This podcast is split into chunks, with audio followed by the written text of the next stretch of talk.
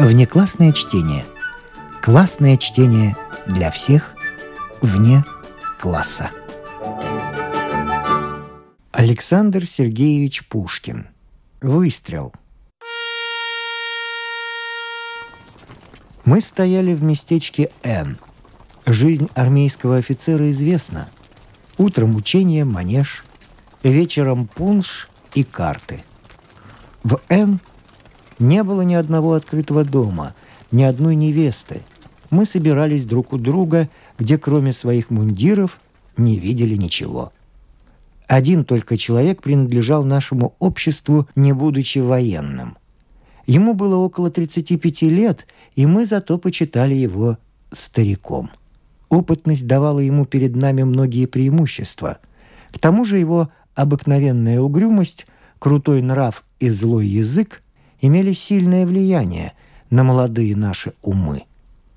Какая-то таинственность окружала его судьбу. Он казался русским, а носил иностранное имя. Некогда он служил в гусарах и даже счастливо. Никто не знал причины, побудившей его выйти в отставку и поселиться в бедном местечке, где жил он вместе и бедно, и расточительно. Ходил вечно пешком, в изношенном черном сюртуке, одержал открытый стол для всех офицеров нашего полка. Правда, обед его состоял из двух или трех блюд, изготовленных отставным солдатом, но шампанское лилось рекою. Никто не знал ни его состояния, ни его доходов, и никто не осмеливался о том его спрашивать. У него водились книги, большую частью военные, да романы. Он охотно давал их читать, никогда не требуя их назад. Главное упражнение его состояло в стрельбе из пистолета. Стены его комнаты были все источены пулями, все в скважинах, как соты пчелиные – Богатое собрание пистолетов было единственной роскошью бедной мазанки, где он жил. Искусство, до коего достиг он, было неимоверно. И если бы он вызвался пулей сбить грушу с фуражки кого бы то ни было, никто в нашем полку не усомнился бы подставить ему своей головы. Разговор между нами касался часто поединков. Сильвио, так назову его, никогда в него не вмешивался. На вопрос, случалось ли ему драться, отвечал он сухо, что случалось, но в подробности не входил. И видно было, что таковые вопросы были ему неприятны. Мы полагали, что на совести его лежала какая-нибудь несчастная жертва его ужасного искусства. Впрочем, нам и в голову не приходило подозревать в нем что-нибудь похожее на робость. Есть люди, коих одна наружность удаляет таковые подозрения. Нечаянный случай всех нас изумил. Однажды человек десять наших офицеров обедали у Сильвио. Пили по-обыкновенному, то есть очень много. После обеда стали мы уговаривать хозяина прометать нам банк.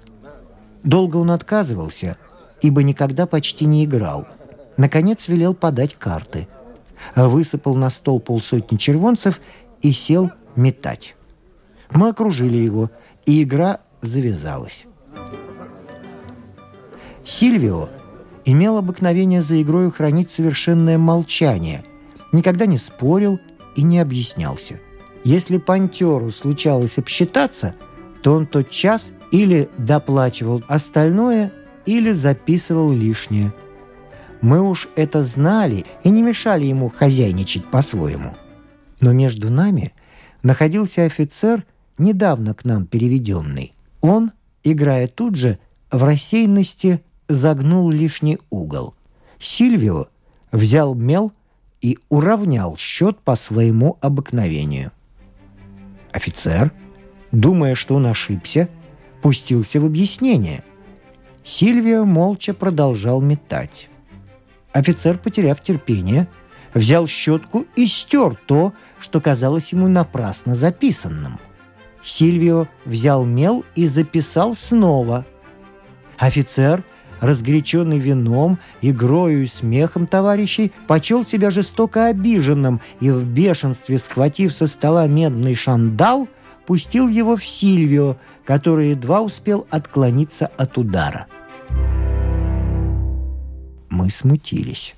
Сильвио встал, побледнев от злости, и с сверкающими глазами сказал, «Милостивый государь, извольте выйти и благодарите Бога, что это случилось у меня в доме». Мы не сомневались в последствиях и полагали нового товарища уже убитым. Офицер вышел вон, сказав, что за обиду готов отвечать, как будет угодно господину банкомету. Игра продолжалась еще несколько минут, но чувствуя, что хозяину было не до игры, мы отстали один за другим и разбрелись по квартирам, толкуя о скорой вакансии. На другой день в манеже мы спрашивали уже, жив ли еще бедный поручик, как сам он явился между нами. Мы сделали ему тот же вопрос. Он отвечал, что от Сильвио он не имел еще никакого известия. Это нас удивило. Мы пошли к Сильвио и нашли его на дворе, сажающего пулю на пулю в туза, приклеенного к воротам. Он принял нас по-обыкновенному, ни слова не говоря о вчерашнем происшествии. Прошло три дня. Поручик был еще жив. Мы с удивлением спрашивали, неужели Сильвио не будет драться? Сильвио не дрался. Он довольствовался очень легким объяснением и помирился. Это бы чрезвычайно повредило ему во мнении молодежи. Недостаток смелости менее всего извиняется молодыми людьми, которые в храбрости обыкновенно видят верх человеческих достоинств и извинения всевозможных пороков.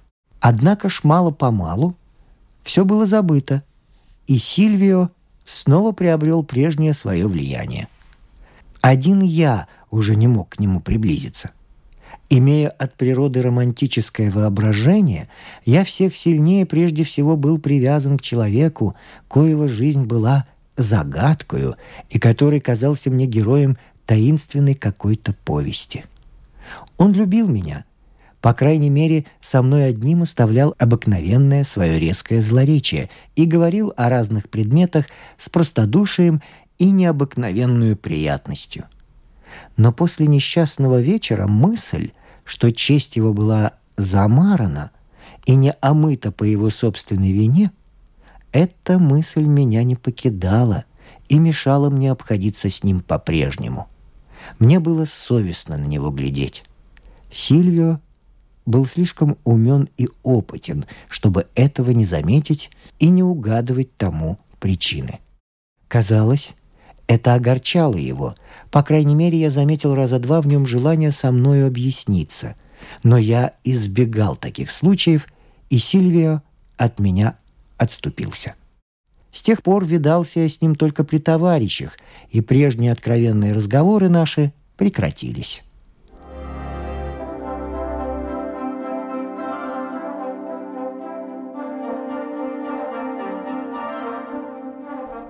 Рассеянные жители столицы не имеют понятия о многих впечатлениях, столь известных жителям деревень или городков, например, об ожидании почтового дня.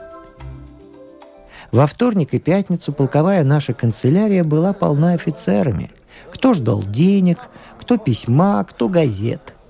Пакеты обыкновенно тут же распечатывались, новости сообщались, и канцелярия представляла картину самую оживленную.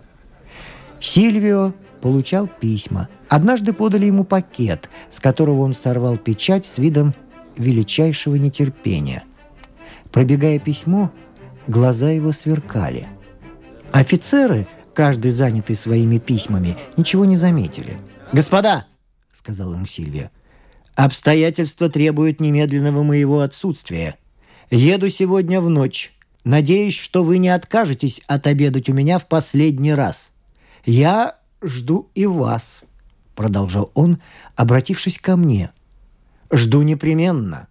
Сим словом поспешно вышел, а мы согласясь соединиться у Сильвия, разошлись каждый в свою сторону.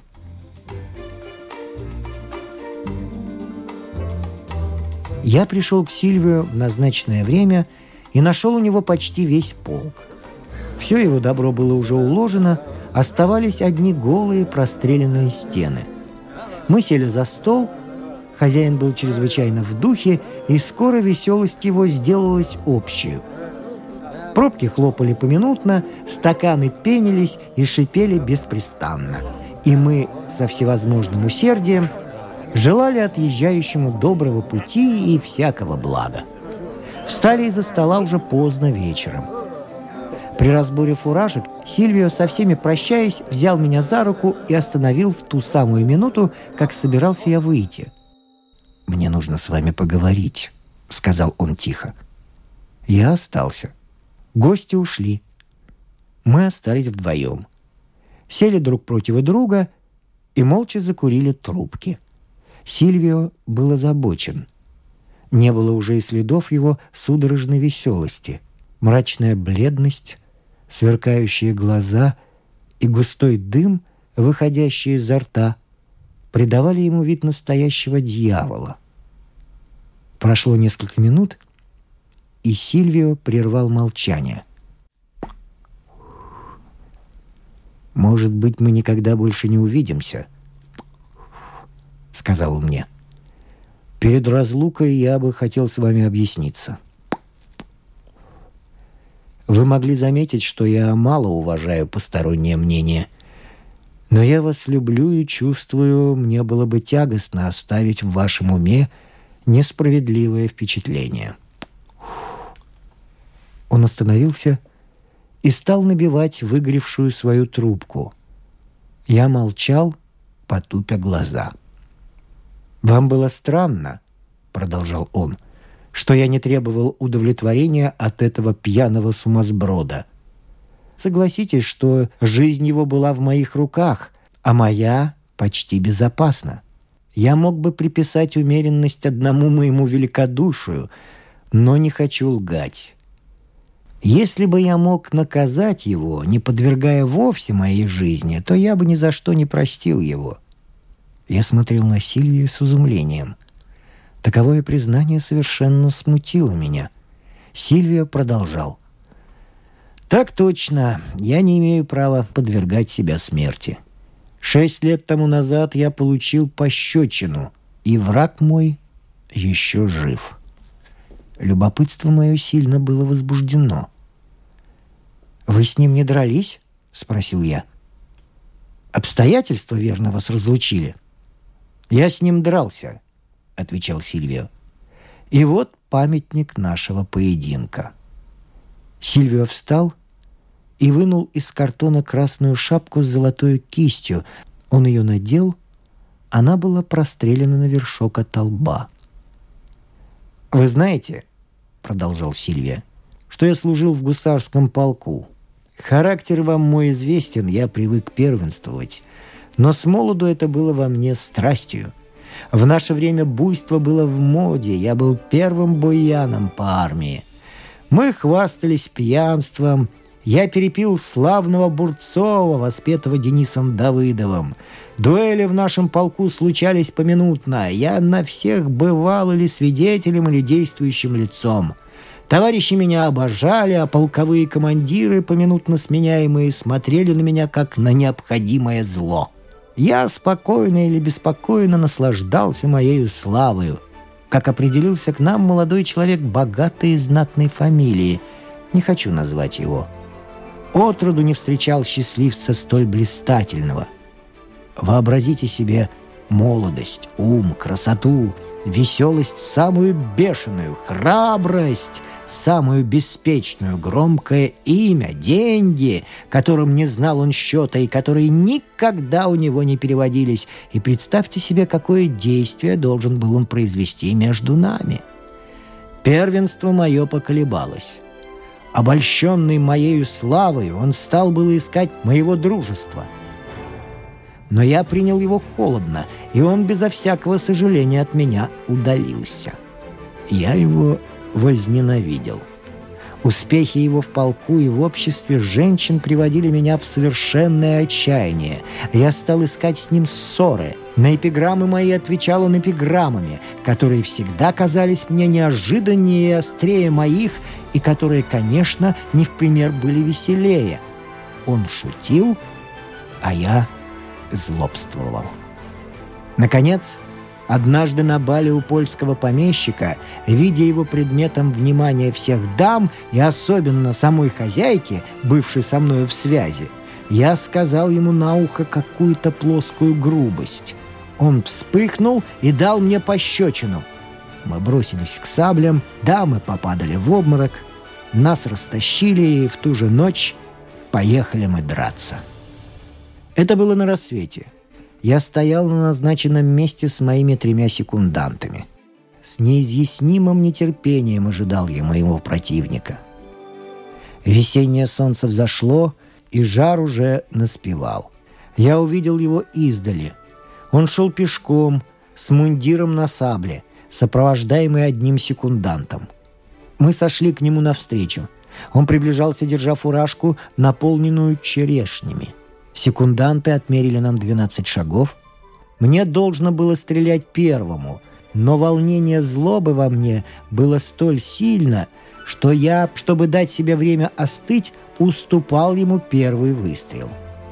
Противник мой не соглашался. Положили бросить жребий.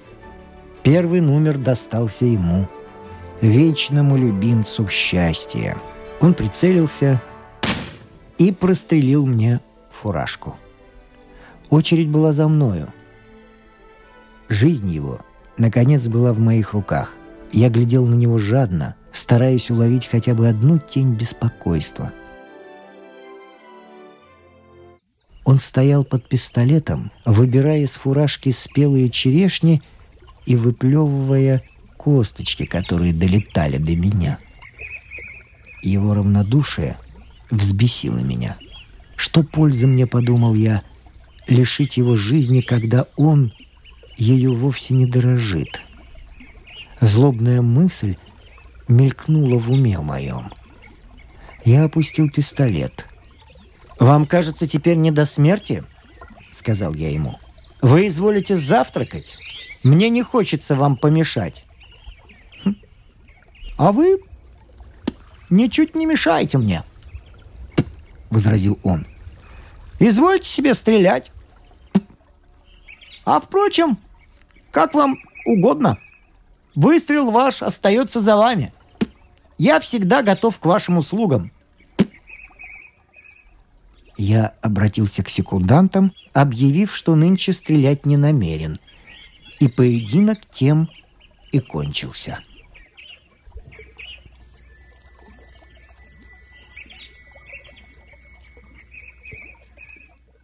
Я вышел в отставку и удалился в это местечко. С тех пор не прошло ни одного дня, чтобы я не думал о мщении. Нынче час мой настал. Сильвия вынул из кармана утром полученное письмо и дал мне его читать. Кто-то, казалось его поверенный по делам, писал ему из Москвы, что известная особа скоро должна вступить в законный брак с молодой и прекрасной девушкой. «Вы догадываетесь, — сказал Сильвио, — кто эта известная особа? Еду в Москву. Посмотрим, так ли равнодушно примет он смерть перед своей свадьбой, как некогда ждал ее за черешнями». При сих словах Сильвио встал и стал ходить взад и вперед по комнате, как тигр по своей клетке. Я слушал его неподвижно. Странные противоположные чувства волновали меня. Слуга вошел и объявил, что лошади готовы. Сильвио крепко сжал мне руку. Мы поцеловались. Он сел в тележку, где лежали два чемодана, один с пистолетами, другой с его пожитками — мы простились еще раз, и лошади поскакали.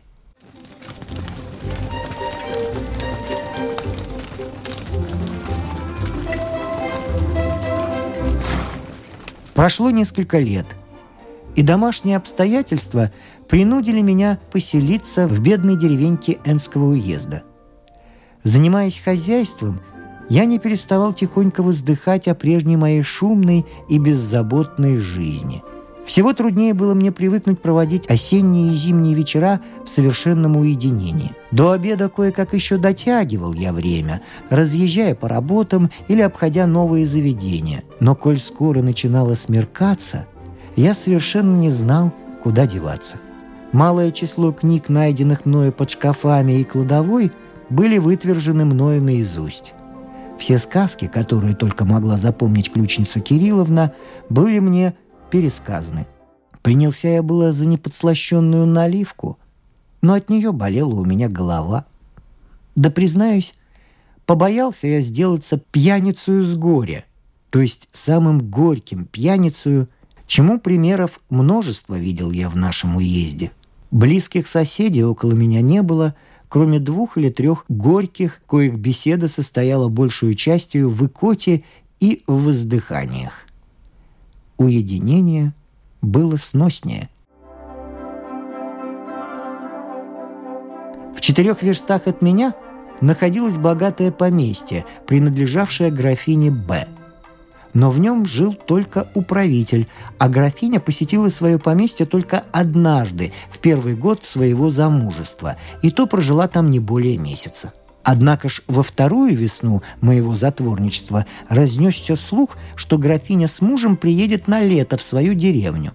И в самом деле они прибыли в начале июня. Приезд богатого соседа есть важная эпоха для деревенских жителей. Помещики и их дворовые люди толкуют о том месяца два прежде и года три спустя. Что касается до меня, то признаюсь, известие о прибытии молодой и прекрасной соседки сильно на меня подействовало. Я горел нетерпением ее увидеть. И потому в первое воскресенье по ее приезде отправился после обеда в село рекомендоваться их сиятельством как ближайший сосед и всепокорнейший слуга. Лакей ввел меня в графский кабинет, а сам пошел обо мне доложить. Обширный кабинет был убран со всевозможной роскошью, около стен стояли шкафы с книгами, и над каждым бронзовый бюст. Над мраморным камином было широкое зеркало. Пол обит был зеленым сукном и устлан ковром.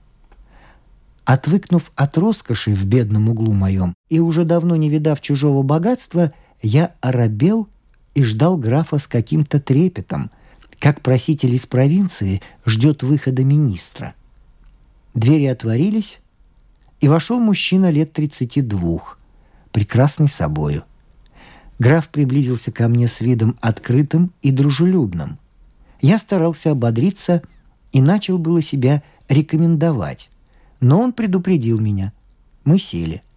Разговор его свободный и любезный вскоре рассеял мою одичалую застенчивость. Я уже начинал входить в обыкновенное мое положение, как вдруг вошла графиня, и смущение овладело мною пуще прежнего. В самом деле, она была красавица. Граф представил меня. Я хотел казаться развязным, но чем больше старался взять на себя вид непринужденности, тем более чувствовал себя неловким. Они — чтобы дать мне время оправиться и привыкнуть к новому знакомству, стали говорить между собою, обходясь со мною как с добрым соседом и без церемонии. Между тем я стал ходить взад и вперед, осматривая книги и картины. В картинах я не знаток, но одна привлекла мое внимание. Она изображала какой-то вид из Швейцарии – но поразила меня в ней не живопись, а то, что картина была прострелена двумя пулями, всаженными одна на другую. «Вот хороший выстрел», — сказал я, обращаясь к графу. «Да», — отвечал он, — «выстрел очень замечательный. А хорошо вы стреляете», — продолжал он. «Изрядно», — отвечал я, обрадовавшись, что разговор коснулся, наконец, предмета мне близкого. В 30 шагах промаху в карту не дам. Разумеется, из знакомых пистолетов. «Право?» — сказала графиня с видом большой внимательности. «А ты, мой друг, попадешь ли в карту на 30 шагах?» «Когда-нибудь», — отвечал граф, — «мы попробуем. В свое время я стрелял не худо, но вот уже четыре года, как я не брал в руки пистолета». «О, — заметил я, — в таком случае бьюсь об заклад, что ваше сиятельство не попадете в карту и в двадцати шагах. Пистолет требует ежедневного упражнения. Это я знаю на опыте. У нас в полку я считался одним из лучших стрелков. Однажды случилось мне целый месяц не брать пистолета — Мои были в починке. Что же бы вы думали, ваше сиятельство? В первый раз, как стал потом стрелять, я дал сряду четыре промаха по бутылке в 25 шагах. У нас был ротмистр, остряк, забавник. Он тут случился и сказал мне, «Знать у тебя, брат, рука не поднимается на бутылку». Нет, ваше сиятельство, не должно пренебрегать этим упражнением. Не то отвыкнешь как раз. Лучший стрелок, которого удалось мне встречать, стрелял каждый день, по крайней мере, три раза перед обедом. Это у него было заведено, как рюмка водки. Граф и графиня рады были, что я разговорился. «А каково стрелял он?» — спросил меня граф. «Да вот, как ваше сиятельство. Бывало, увидит он, села на стену муха». «Вы смеетесь, графиня? Ей-богу, правда. Бывало, увидит муху и кричит «Кузька, пистолет!» Кузька и несет ему заряженный пистолет. Он хлоп и вдавит муху в стену. «Это удивительно», — сказал граф. «А как его звали?» «Сильвио, ваше сиятельство». «Сильвио?» — вскричал граф, вскочив со своего места. «Вы знали Сильвио?» «Как не знать ваше сиятельство? Мы были с ним приятели. Он в нашем полку принят был как свой брат-товарищ. Да вот уж лет пять, как об нем не имею никакого известия. Так и ваше сиятельство, стало быть, знали его. Знал. Очень знал. А не рассказывал ли он вам? Но нет, не думаю. Не рассказывал ли он вам одного очень странного происшествия? Не пощечина ли ваше сиятельство — полученное им от какого-то повесы. А сказывал он вам имя этого повесы? Нет, ваше сиятельство, не сказывал. Ах, ваше сиятельство, продолжал я, догадываясь об истине. Извините, я не знал. Уж не вы ли? Я сам, отвечал граф с видом чрезвычайно расстроенным – а простреленная картина есть памятник последней нашей встречи. «Ах, милый мой», — сказала графиня, — «ради бога не рассказывай, мне страшно будет слушать». «Нет», — возразил граф, — «я все расскажу. Он знает, как я обидел его друга. Пусть же узнает, как Сильвио мне отомстил». Граф подвинул мне кресло, и я с живейшим любопытством услышал следующий рассказ. Пять лет тому назад я женился. Первый месяц провел я здесь, в этой деревне. Этому дому обязан я лучшими минутами жизни и одним из самых тяжелых воспоминаний. Однажды вечером ездили мы вместе верхом. Лошадь у жены что-то заупрямилась. Она испугалась, отдала мне поводья и пошла пешком домой. Я поехал вперед. На дворе увидел я дорожную телегу, мне сказали, что у меня в кабинете сидит человек, не хотевший объявить своего имени, но сказавший просто, что ему до меня есть дело. Я вошел в эту комнату и увидел в темноте человека, запыленного и обросшего бородой. Он стоял здесь, у камина. Я подошел к нему, стараясь припомнить его черты.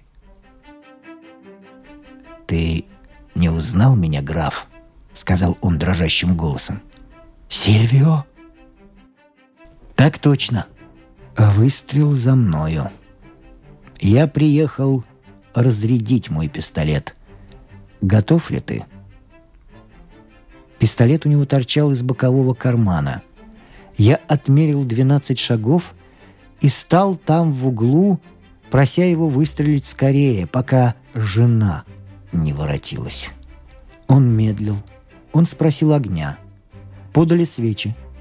Я запер двери и не велел никому входить и снова просил его выстрелить. Он вынул пистолет и прицелился. Я считал секунды. Я думал о ней. Ужасная прошла минута. Сильвио опустил руку. «Жалею», — сказал он, — «что пистолет заряжен не черешневыми косточками. Пуля тяжела. Мне все кажется, что у нас не дуэль, а убийство. Я не привык целить в безоружного. Начнем с изного. Кинем жребий, кому стрелять первому. Голова моя шла кругом. Кажется, я не соглашался. Наконец мы зарядили еще пистолет. Свернули два билета. Он положил их в фуражку, некогда мною простреленную. Я вынул опять первый номер. «Ты, граф, дьявольски счастлив», — сказал он с усмешкой, которую никогда не забуду. Не понимаю, что со мной было и каким образом мог он меня к тому принудить, но я выстрелил и попал вот в эту картину. Граф указывал пальцем на простреленную картину. Лицо его горело, как огонь. Графиня была бледнее своего платка. Я не мог воздержаться от восклицания. «Я выстрелил», — продолжал граф. «И, слава богу, дал промах. Тогда Сильвио, в эту минуту он, право, был ужасен. Сильвио стал в меня прицеливаться. Вдруг двери отворились, Маша вбегает и с визгом кидается мне на шею. Ее присутствие возвратило мне всю бодрость. «Милая», — сказал я ей, — «а разве ты не видишь, что мы шутим?» Как же ты перепугалась? Э, поди выпей стакан воды и приди к нам. Я представлю тебе старинного друга и товарища». «Скажите, правду ли муж говорит?» — сказала она, обращаясь к грозному Сильвию. «Правда ли, что вы оба шутите?» «Он всегда шутит, графиня», — отвечал ей Сильвио. «Однажды дал он мне, шутя, пощечину. Шутя прострелил мне вот эту фуражку. Шутя дал сейчас по мне промах. Теперь и мне пришла охота пошутить. С этим словом он хотел в меня прицелиться. При ней. Маша бросилась к его ногам. «Встань, Маша, стыдно!» — закричал я в бешенстве. «А вы, сударь, перестанете ли издеваться над бедной женщиной? Будете ли вы стрелять или нет?» «Не буду», — отвечал Сильвио. «Я доволен. Я видел твое смятение, твою робость. Я заставил тебя выстрелить по мне. С меня довольно. Будешь меня помнить. Предаю тебя твоей совести. Тут он было вышел, но остановился в дверях, оглянулся на простреленную мною картину, выстрелил в нее, почти не целясь, и скрылся. Жена лежала в обмороке. Люди не смели его остановить и с ужасом на него глядели. Он вышел на крыльцо, кликнул ямщика и уехал, прежде чем успел я опомниться. Граф замолчал. Таким образом, узнал я конец повести, коей начало некогда так поразило меня. С героем оной уже я не встречался. Сказывают, что Сильвио во время возмущения Александра и Псиланти предводительствовал отрядом этеристов и был убит в сражении под Скулянами.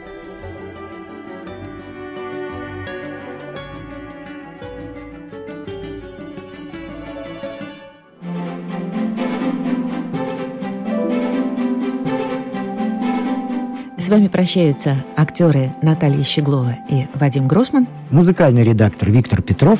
Слушайте нас в Spotify, на платформах CastBox, Яндекс.Музыка, Apple Podcast и других. Самых маленьких слушателей мы приглашаем побывать в гостях у книжки. Подкаст Латвийского радио 4.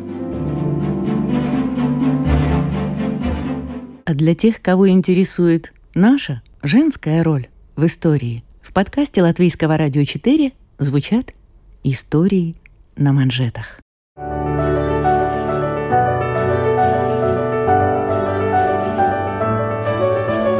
О знаменитых дамах своего да и нашего времени, о тех, чья жизнь стала отражением эпохи, об участницах или свидетельницах поворотных моментов в истории человечества, истории на манжетах – этот и другие подкасты Латвийского радио 4 вы найдете в Spotify, а также на платформах CastBox, Яндекс.Музыка, Apple Podcast и других –